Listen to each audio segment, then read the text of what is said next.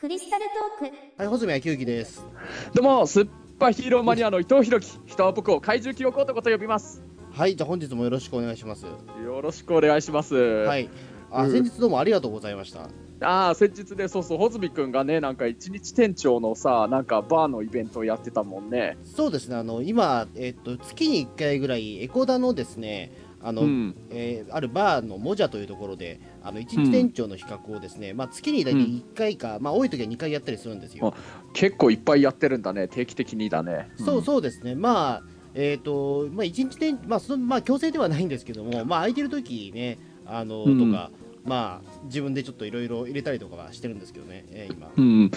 なんかまあ僕もね、昔、その、立川で特撮ヒーローバーのクリスタルスカイっていうお店をやっててで、あの、穂積君もよくちょくちょくお客さんとしええていろいろ飲みに来てくれてたから、なんかね、あの、ある意味立場が逆になったというか、今回は穂積君がカウンターの中から僕を接客してくれたけれどそうです、ね。なんかあれは不思議な感覚だったんですよね。えーそうかもしれないね。でも本当なんかね、僕にできなくて穂積君にできることっていうので、まず一番すごいなと思ったの、穂積君って本当料理上手だよね。すごい料理がうまくてね。で、美味しかったし。うんいや、でも本当にでもあれって別に料理を別にでもあれですね、もう本当にあの適当にあるもので作っただけですけど、あれ。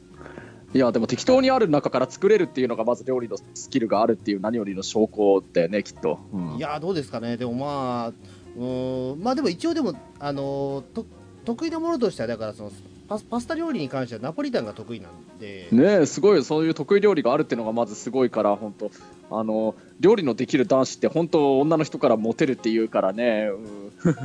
そうです、うん。だからあの、えなんだっけな、えっと、最初にでやった時はですね、2, 2ヶ月ぐらい前かな、最初にやった時は、うん、確かその、飛び立て放送局で、俺はだからナポリタンを作るのが比較的うまいって話をしたので、じゃあ実践やってみようということであの出したんですよね。あそうなんだ。で、うん。今回はまあ特になんかその料理作るの大変なんですよ、一人一人でやってるもんだから。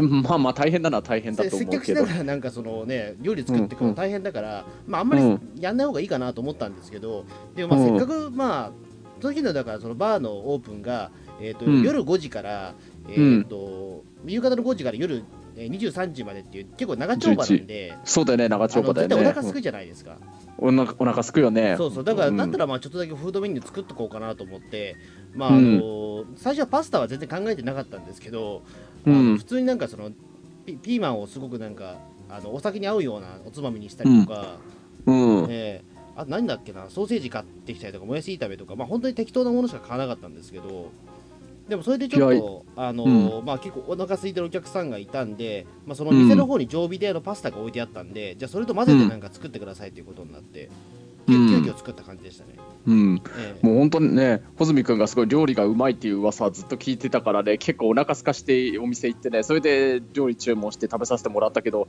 まあ、もう想像以上にうまいと思ってね、本当に、うん、あそうですか。ありがとうございます、はい。え結構まあ、これからも月に1回くらいやってて、まあ、僕もちょっとタクシーの乗務じゃない日だったり、ね、時間が空いてる時ではぜひともまた行きたいと思ったけれど、まあ、あの、楽しみの一つとしてはやっぱり穂積君の作る料理を食べに行くっていうのもあるかもしれないけれどあの一番のこんあのバーのあのメインの売りにしてるっていうのがなんか穂積君のなんかなんかテーマみたいなのがあってそれでやってるバーなんだっけ？ーそうですね。あのあのモジャという店舗がですねあの、うん。基本的に1日店長システムをし敷いてまして毎日変わるんですよ人が。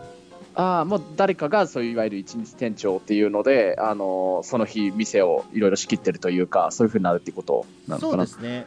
あの、基本的にだからそのバーを空いてる日は必ずまあえー、とだ誰か立ってるっていうような状況で。ほう、ええ。うん。でそうですね。まあまあ、結構だからなもう10 15人ぐらいいたいるんじゃないですかね、なもう多分あのモジャーと常常連みたいな人の多分。あそうなんだ。多分、ええ。もうそういうあの定期的にいわゆる店長になるっていう人たちが15人くらいメンバーがいるってことなんだね。そうそうみたいですね、ええ。すごいね。まだでき。てあれうんできたばっかのお店らしいんですけどね、まだ半あそうなんだ。年ぐらいでへえ。ええ。僕はだから2、あーまあまあ3か月ぐらいしか実は関わってないんですけど、えうんまあでも半年間でそれで23か月からやってるってことえまあ、結構だから。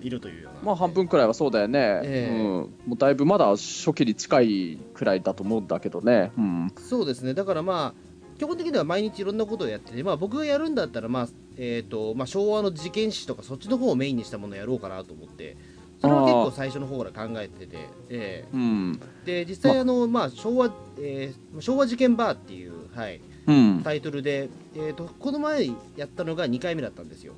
うん。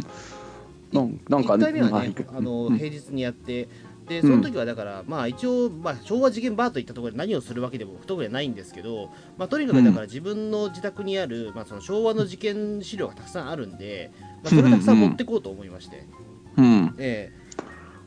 それをだからね、あの皆さんに呼んでもらいながらお酒飲むみたいな感じでやってました。えうんうん、まあでも本当面白かったからね、なんか穂積君のね、私物ですごい本当に昭和の時代の、何あれは戦前の時代くらいから、もうまさに昭和の終わりまでのいろんな事件だとか、世の中の社会の出来事とか、そういうのが全部書いてあるような、すごい分厚い本があってね、それをしかも結構え。何冊も持ってて、なんか穂積君って改めて本当こういう昭和の事件を調べる学者さんみたいなもんなんだなって思っちゃってね、研究者だよね、本当に。えいやでも全然そんなことはないんですけど、あのただあれですねあの昭和史全記録に関しては多分でもある人、うん。個人で所有してる人ってそんなにいないと思うんですよ多分あれ。うーん、いやいや、新聞社が出してる本なんですけど、うん。あのとにかく1000ページぐらいあるんですよあれ。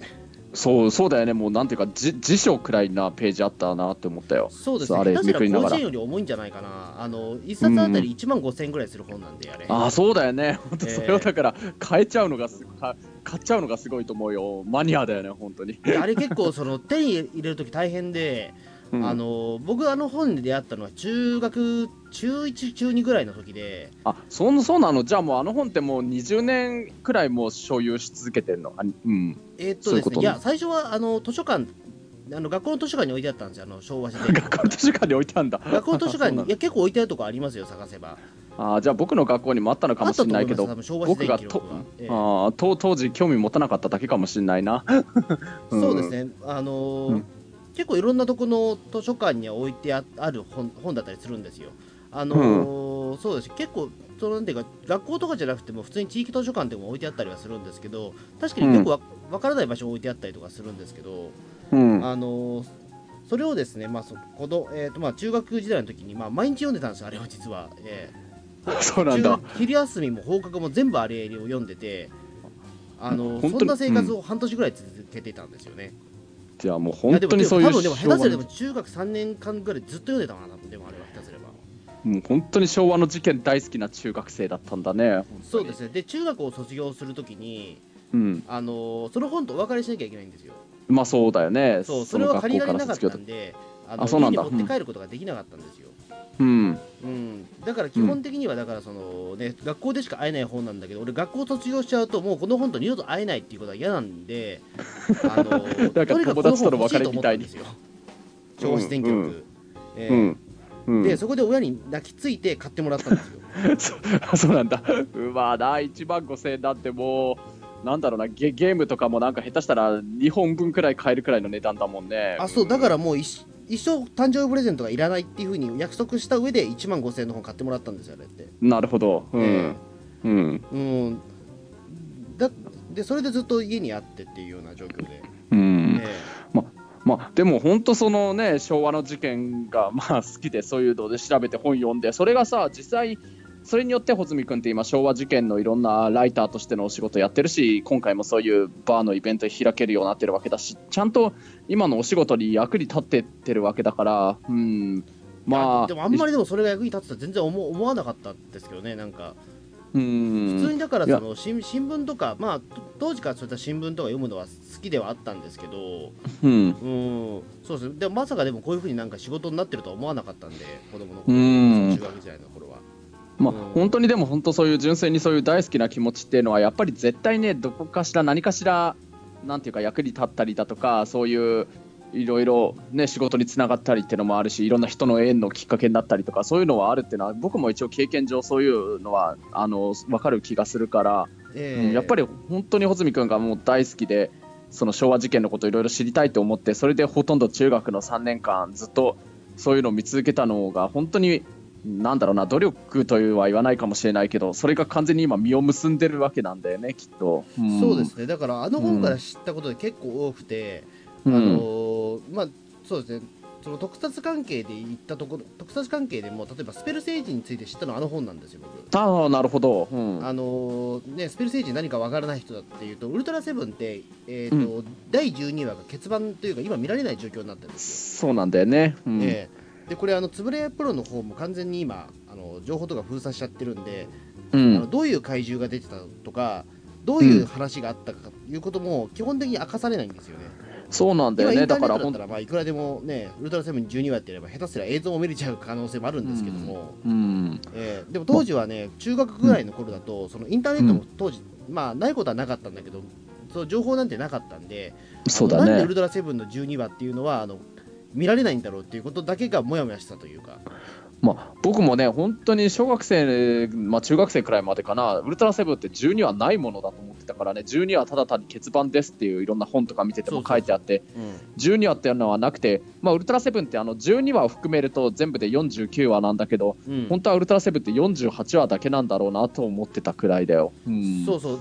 下手すらで小学生ぐらいの子って欠番の意味はよくわかんないじゃないですかだって。まあまあね、そうだね、うん。具体的にどういう意味なのか分かってなかったね。そうそう、でやっぱり円谷プロもそのあたりはもう全部か隠しちゃってたんで、うん。何があったかっていうことすら明かし分からなかったんですね子供の頃はみんな、うん、そうだよね。うん。うんなんですけどもあのその昭和史全記録に関しては、えーとうんスペルセージの図版は書いてないんだけどもうん。あのその何があったかっていうことまで書いてくれたんですね当時は毎日新聞の記事になっていたんであのうん一応それを抜粋する形であの、うんウルトラ怪獣がなんかその差差別がうんぬんかんぬんみたいな、まあ、いわゆるちょっとまあスペル星人っていうのが、まあ、その出てくる怪獣がスペル星人なんですけども、うんまあ、いわゆるその核戦争その母国で核戦争が起こって全身にキャロイドができちゃって、それでまあうんその、えー、と人間の血を吸うために地球に来たっていう宇宙人なんですよね。うん。うんうん。だからちょっと社会性が含まれたテーマなんですけども、うんあのそれがですね、まあ、ちょっと、まあ、いろいろ諸説はあるんですけども、まあ、小学校の、なんだっけ、えー小学2年生か何かの雑誌の時に、あのまあ、被爆星人というふうに書かれてそう、て被爆星人っていうねそうそう、そう。あの肩書き書かれてる。本当に吸血宇宙人なんだけども、そう、吸血宇宙そう小人。学2うん年生の編集者さんが、あのその被爆星人というふうに、えー書いてしまったことで、まあそのうん。差別その被爆者差別だろうっていうことであの封印されちゃったっていう、でその顛末も一応その昭和史全記録に全部書いてあったんであの、うん。一応だから中学時代にはそのスペル星人の話は全部知ってたんですよね。うん。ビジュアルは見れなかったんだけど、ええ。うん。うん。だそういう面で言うと結構自分の中でもあのこれをきっかけで知ったものって非常に多かったという、うん。うん、なるほど感じですね。だからあのあとパリ人肉事件もこれが初めて知りましたねやっぱり。ああ、そんなのもあったんだ。うんあパリ人肉事件はあれですね。あの1983、4年かな？確か、えあもう全然なんか最近に感じ、昭和も結構末に近い時期だね。ーそうですね、えー僕とか穂積君が生まれた頃くらいって言っても差し支えないくらいの時代だね、そら。そうそうそうそう。でうん。あの、まあ、パリにねえっ、とまあまあ、とある留学日本人の留学生がいて、まあそのまあ、恋人ができて、まあそのうん。昔からあのちょっといろいろ人肉とか食べたいっていうような欲望が強い それはちょっと変な人というか危ないな。ちゃったっていうえ、何？その子恋人、彼女を？殺して、それええ。すごいね。カニバリズムというか、えー、そんなのがあったの。そうですね、で、まあ、本来であればその話だけでもちょっとうっとくるじゃない。ね。うん。まあ、なるね、来うっとるね。くるじゃないですか、うん。なんですけどもこの昭和史全記録すごいことすごいのはあの、うん。その現場写真とかねバンバン載しちゃってるんですよね。あそうだよね、あの穂積君の持ってきたあの本とか、あれ見たら、普通に当時のなんか新聞記事のやつとかでも、普通に人の死体とか写ってたもんね。そうですね、とうん多分だからね、えっと、毎日新聞、まあ、当時のものをしを調べると、別にそんなにね、死体写真とか載ってるわけじゃないんですけども、うん。あの昭和史全記録とか、それの関係のね、えっと、昭和史みたいな本だと、えっとねまとめた本だと、結構その秘蔵の、えっと、写真とか結構出すみたいで、あん。のこれは撮ったはいいんだけども、新聞に載せられないっていう、結構えぐい写真とかをうね、ん、そうそ載せてくれてるんですよ。う。うん。本当だよね。そういうちょっと、まあ、その少しグロテスクな写真見ながら、俺、美味しい、穂積君の作ってくれた美味しいカレー食べてたっていう、そうそうですね なんか変なえ場所、変な、なんていうなこと、感じだなとは思ったけど。そうですね。で、しかも店内に流れてるのは僕の趣味でボカロだしっていう。そうそう、そこで、なんかずっと昭和のなんか、当時のなんかヒット曲かなんか流して、もっと雰囲気出せばいいのにってずっと言ってたんだけど、そうなるとなんか、穂積君がもっとさらに鬱な気分になっちゃうからみたいな。あ、そうそうそうなんですよ。あいや、だから一応計算はしてんですよ、そこ。あのー昭和時代のなんかうん。BGM とかを流すなんか音楽とか流しちゃうとあの、身も心も全部染まっちゃうじゃないですか。まあまあまあ、まあ、さっきのあそうだよね。なんか なんていうか本当に自分たちも昭和のその事件の中にいるような気分になっちゃうかもしれないね。精神衛生上良くないんですよそれって。まあかもしれないね。言ってしまえばし新聞ってその当時の悪いものとかを全部圧縮させたもんなんでしかもああいう本ってうん。あのあれを読み進むことによって心にダメージどっかしら食ら食らっちゃうんですよ。まあね本当だから本当俺もなんていうか本当になんかちょっと不思議な気分というかまあ、暗い気分になりながらでもカレーは美味しいけどこの写真グロテスクだなというかえ不思議な感複雑な気持ちになってたよ本当。ーどっかで逃がすポイントを作らないとあの、うん。く暗くなっちゃうんですよ全体的に。うん前回ちょっとそういう感じになっちゃってたんで絶対あそうだったんだ。あ前回なんか音せ楽流してめてだからちょたっと明るくしようと思って、えーうん。ううん。んやっぱりやられちゃうことが多いんで ああいううん。本は、うん。なんで、まあ、なるべくちょっと明るい本を流そう。明るい曲を流そうということで頑張ってました、うん。えーそうですね、だからまあちょっと変な雰囲気のイベントではあるんですけどイベントというかバーではあるんですけど、うん。えーそうですね、まあ、結構だからいろんなだ前前回が平日で今回、えー日曜日にやらせていただいて、うん。でまたちょっと,、えー、と来週の月曜日、まあ、これが配信されてる3日後にまたね、えー、とやるんですけど、えーまあまたイベントやんだね。うん。えおおすごいね。しょっちゅうやるね。そうですね、えー、と基本的にはずっとなんか空いてるんで、えー なんか都内に出る用があったら出ちゃおうと思って、えー。うん。まあ、でも今回でもちょっとだけあのコンセプトはちょっと決めてたんですよね、まあ、今回ちょっと昭和史じゃないんですけど、あそうなの？昭和史よりさらに遡って明明治のことをややろうとしてるんですよ。あすごいね。明治になっちゃった、うん。明治って僕あんま実はあんま詳しくない時代なんですけど。うん。まあ明治ってもう100年以上前だからね今となっちゃ。そうですね。いや明治はもうあの実はですねちょっとそれに関して言うとですね、うん。あのー僕がその、えー、と一日一日店長やるのが、えー10月22日なんですよ、うんでその翌日、えー2018年の10月23日っていう日がですねうん。あのこれ実はね明治が開元されて150周年なんですよ。ああそうだよね。いわゆる慶応が1868慶応が終わって明治いわゆるだからその江戸時代が終わって150年、あー、うん、あれってあの明治維新っていうのはそれってイコールでいいの？明治維新はえー、といわゆる維新なんでその前ですね、あそうなんだ、うん。あ幕府がなんていうのあのそのなんなんて言えばいいの？消消滅したというかまあそそれがそういうそういうことなの、ね明治維新なの？そこに関して言うと結構曖昧ではあるんですけども改元ってそもそも何かっていうと、あのうん。昭和から平成に変わるっていうのはいわゆる昭和天皇が崩御して平成天皇がまあそのね、えーうん。天皇になる、まあ、今今の天皇が天皇になるっていうことで改元じゃないですか、うん。だからそれで言うと,、えーとうん。明治天皇に変わって150年っていうやつ。まあそうなんだ。いわゆるはい。幕府とはまた違うんですよ、うん。あそうそうだよね。幕府っていうのは今の内閣府なんで、内閣のことなので、うん。うん。あの特にそこは関係はないんですけどもただ一応うん。明治時代が始まってから150年っていう計算ですね、うん。ううん。んだから文明開化が行われて150年、うん。っほう。うん。ていう感じです。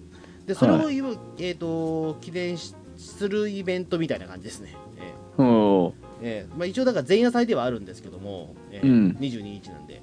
ただまあうん。ちょっとせっかくね100明治開元150年っていう節目ではあるので、ううん。うん、だって次はだってあれですよ。50年後ですよその開元みたいな。まあ次200 200年年200年も待たなきゃいけいないけど僕ら生きてるかどうか分かんないからそれはやっぱり、えそうだね。うん。ーそうですね。だからそのねそもそもその明治開開元100、えー100年えっ、とまあ100年というのは結構大々的にやったんですよ。あの1968年の10月23日に、まあその明治開元100年っていう式典って結構ね大々的に行われたんですよ。あそうなんだ。えそれこそあの、ね、いろいろ市民とか、ねうん。えっ、と、まあ、いまあ、実際に23日もやるんですけど、今度あのせ、えー、と国会のあたりでやるんですけども、うんえー式典はあるんだけども、ただね、うん。やっぱりその当時はやっぱり明治100年って結構その明治時代に生まれの人もたくさんいらっしゃったんで、ああね。うん、うん。あのだからね、結構盛り上がったんですけども、さすがに今って明治時代生まれの人って、まあ、いないことはないけど、結構限られちゃってるじゃないですか。ほまあほとんどいなくなっちゃったよねさすがに。俺明治時代のひの生まれの人って俺一人しか会ったことがないんで人生において。あそうなの？それもそれでまあ、僕も僕ちょっと母親が、あの老健施設のあの看護師やってるっていうのもあって、まあ、あと僕のおばあちゃんに祖母に会いに老犬施設とか行ってたりとかしてたことはあったから、まあ、明治生まれの人に会うってこと自体は、まあ、結構あったけどね子供の時。今はもうそりゃ、うん。俺ひいばあちゃんだけですねでも明治生まれの人って。あそうなんだ。ギリギリお会いしへたことがあるのはひいばあちゃんの。あそうなんだ、ええ。うん、あの俺うん。ひいばあちゃんにスペシウム光線を食らわしたことがあるっていう覚えがある んですけどえまあ別にうん。ね出したわけではなくあの普通にうん。ひいばあちゃんからスペシウム光線だ死ねえっつってやってるのが死ねえって言っちゃうんだ、ええ やっちゃったりとかしたことがあって、ええああのその時どう、明治生まれのひいばあちゃんはどういうリアクションを取ったかちょっと覚えてないんですけど、うん、うんええ まあそんなこともありつつ、だからそれでそれが唯一の明治の明治と僕との接点なんですよ。は ええあだそういう意味で言うと、でも明治ってでも結構その写真も残ってるし逆に言うと、その江戸時代っていうところからあの徐々にねやっぱりその、えーとまあ、近代化してったっていうところって非常に面白いですよねやっぱり。うん。だってそのそもそもだから今のそのな内閣とかその総理大臣とかもやっぱりその明治時代からやっぱ数えてるものも多いし僕が大好きな新聞の歴史も明治から始まってるので。ああそこか。うん。だからその新聞とかもねその新聞資料とかも僕は実は最近で言うと昭和時代より明治時代の新聞を読む方が実は結構ハマってたりはするんですよ。ほええ。あの明治えっ、とねた朝日新聞が何年だっけな。えっ、と、うん。相当早いんですよ。ううん明治5の56年とかですよ確か。へえ、うん。えーそのあたりに発行されてるんで,、でそのあたりのものってもう朝日新聞社が全部残してあるんで読もうとも読めるんですよ、うん。だから当時の世相とかが結構その新聞を読んでると分かったりとかっていう、ほう。うん、えうん。ーそうですね。だからあのそういったものもねちょっとあの改めてちょっと見たいなというか、うん。うん。えーだからその当時の新聞が残ってるってことはいわゆるその生活当時のそのね、えー、と国民の生活がやっぱり分かるものなのでうん確かに。うん江戸時代の例えば生活ってやっぱちょっと分かんないところもあるんですよ。もちろんだからその古文書みたいなところはねちゃんと残ってるかもしれないけどもただそういう形で新聞みたいな形で、あの残ることってまあないんですよねやっぱり、うんうん、トピめやっぱりそういったあの新聞っていうえーとまあ、そのメディアではありますけどもそういったところってね、あのやっぱり一個ずつ残ってるってこれ素晴らしいなとは思うので、うん。そういったことをちょっと改めてあの月曜日はなんか掘り下げていきたいなとは思ってます。本当。うん。まあ。でちょっとね、なんかフードメニュー出そうかなとも実は考えてるんですけどね、月曜日。うんめ明治になんか関わるなんかフードメニューとか出すの？まあもっともこの間はあんまり昭和に関係あるフードメまあ、ニュー全然関係ないですけかどね、うん。うん。全然関係がないですけど、ちょっとせっかく明治なんで何をやろうかなと思って、例えばですね、えーとうん。明治天皇の好物何かなってさい考えて、ちょっと探したんですよ。うん。でも明治天皇の好物って川魚なんですって。へえ川魚。は川魚とかぼちゃなんですって。あうん。うん、俺、かぼちゃ嫌いなんで、うん、かぼちゃは出さないです。かぼちゃ美味しいのに。かぼちゃ嫌いなんですよ。うんそうなの。やっぱり嫌いだからあんまりレ芋シピがわからないって感じ、ええうん。ああ。そうなんだ。うん、甘いうん。甘い野菜が食べられないんで、あそうなんだ。はあはあのーで川魚も川魚でいいんですけど、ただなんかあんまり手に入らないタイプの川魚で、うん。あんまり金なんかるなと思って出しても、うん。その辺のスーパーとかに売ってないもんね川魚って。意外とないんですよ、鮎とかね。うん。そうだよね。あんま見ないもんね。そうそう、ん。川魚ってやっぱりちょっとね、ちゃんとしたものを用意すると高いんで、ちょっと明治天皇の好物諦めようと思って、これがだからね、昭和天皇だったら比較的楽なんですよ。昭和天皇って何だったの？好きなものって。えっ、と、いちごジャムのサンドイッチです。あそうなんだ。結構やっぱりハイカラというかなんかだね。じゃあいちごジャムのサンドイッチとか出してほしかったのにそれ美味しそうだよね。いや、だってさ、だって飲飲み屋ですから。いやまあねそういえばククリスタルスカイでも別にサンドイッチなんか出してなかったもんな。ピザとかは出してたけど、えうん。うんでもサンドイッチななんかおつまみとしても美味しいかもね。あったらちょっと食べてみたかったかも。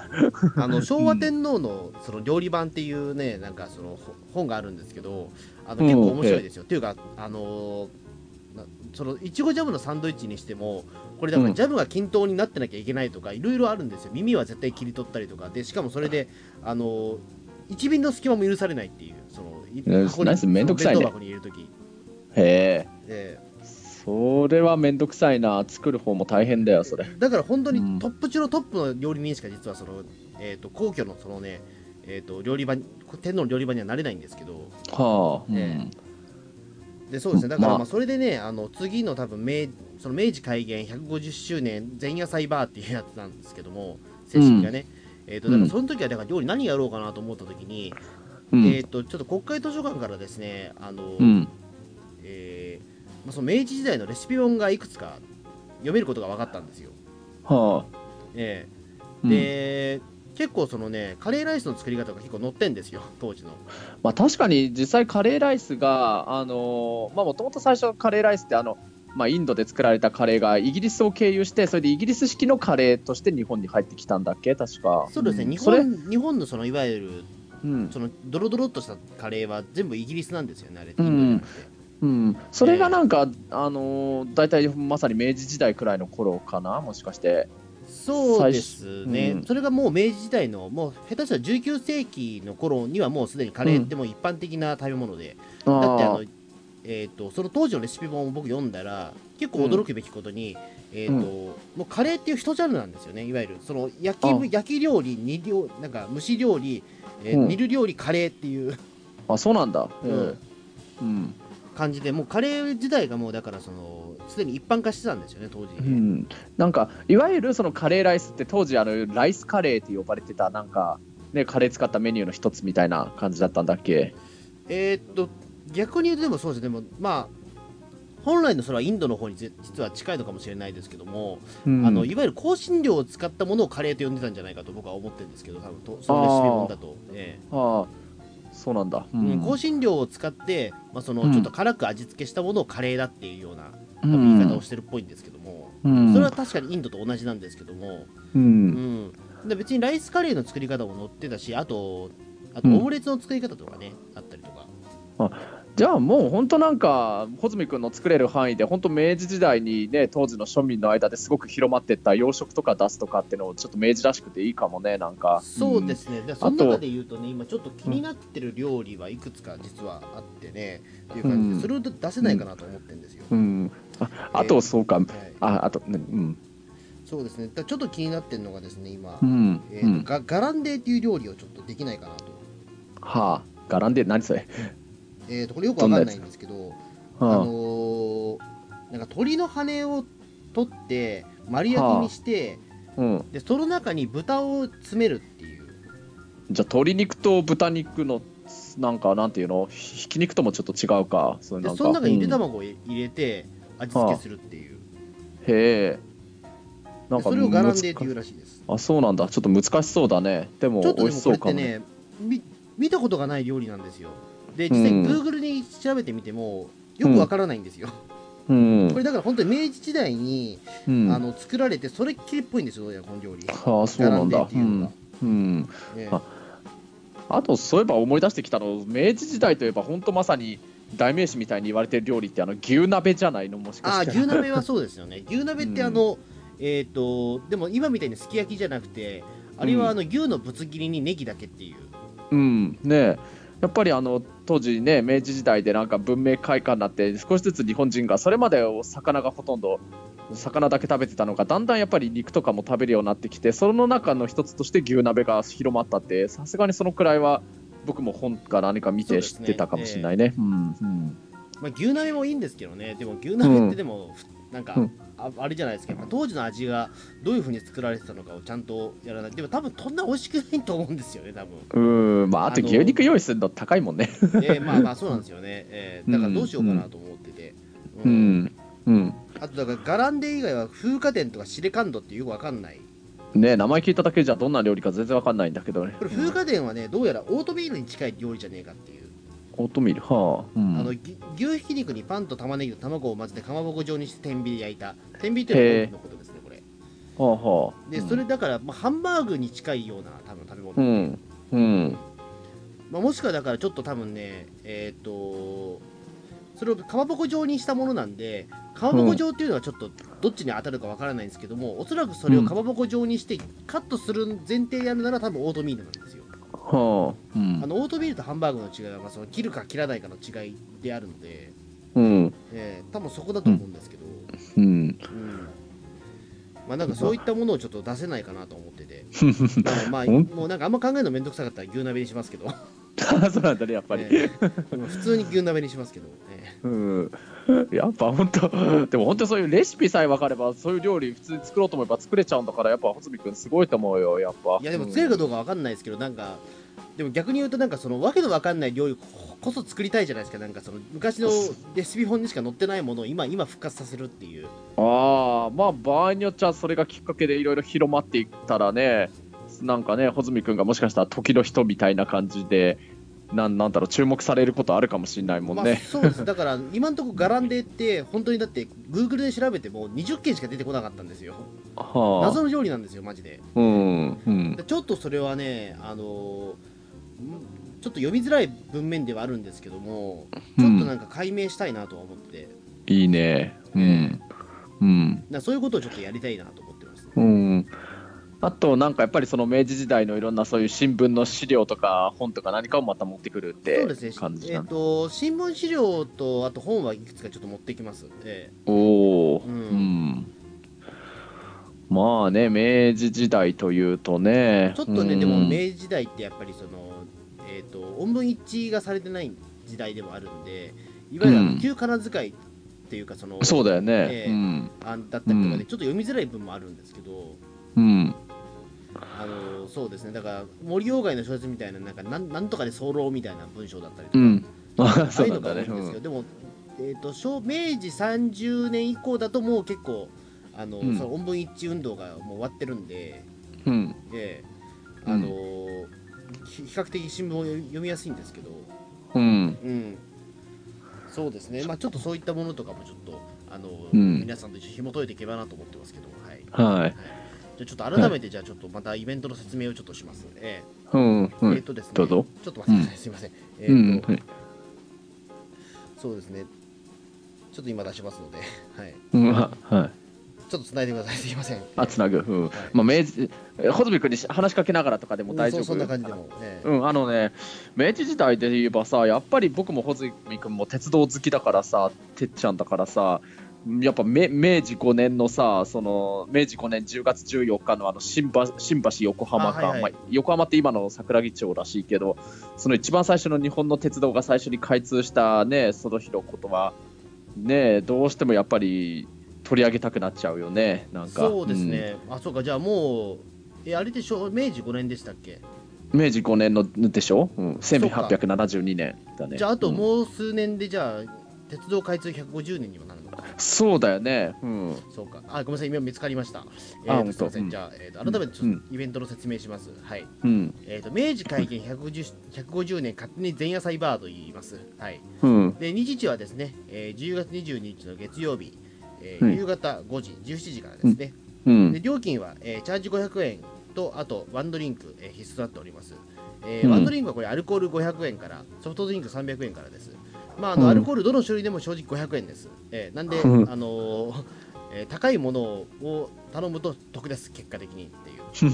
うん。で場所はですね、えー、と東京都練馬区の栄町21の10、えーサンライズエコダのバーモジャという場所ですね。はい、うん。でこちらはですね、新桜台駅からだと、えー徒歩大体、えー5分ぐらいで、えー着きます、はい。うん。走れば多分1分ぐらいで着きます。えー うあのーあとはどこだっけな、えー新エコダ駅からも、えー比較的近いですね。はいうん。うん。はいえーとまあ、それぞれ、まあ、ちょっとバーモジャで、えーググっていただいて、私のツイッターとか見ていただくと分かると思いますので、よろしくお願いしますという形ですね。はいうん。まあ、そんな形でちょっと、はいえー、と月曜日またイベントやりますので、よろしくお願いします。はいまあ、頑張ってね。はいはい うん今回、伊藤さん来れないんですもんね。ちょっとね、その日タクシーの乗務の日でね。うん。ああ、そうか、残念です。えうん。ー、わかりました。じゃあ、じゃあちょっと楽しんでいきます、私も。はいはい。まあ、今後もじゃあ、いろいろな感じで、そこのバーもじゃさんで、穂積君イベントやってきそうな感じなんだそうでね。す伊藤さんもいつかやったらどうですか、でも。まあまあまあね、何かきっかけができればねねえうん。まあ、こう、もう最初昭和から始めて、それで今回明治で、そのうち大正とかもやったりするのかなー。対象はちょっと考えてますね。対象何かしらちょっとトピックがあれば、対象改元がなんかね、えー大正改元が1912年でしょ？明治から大正になったの。うん。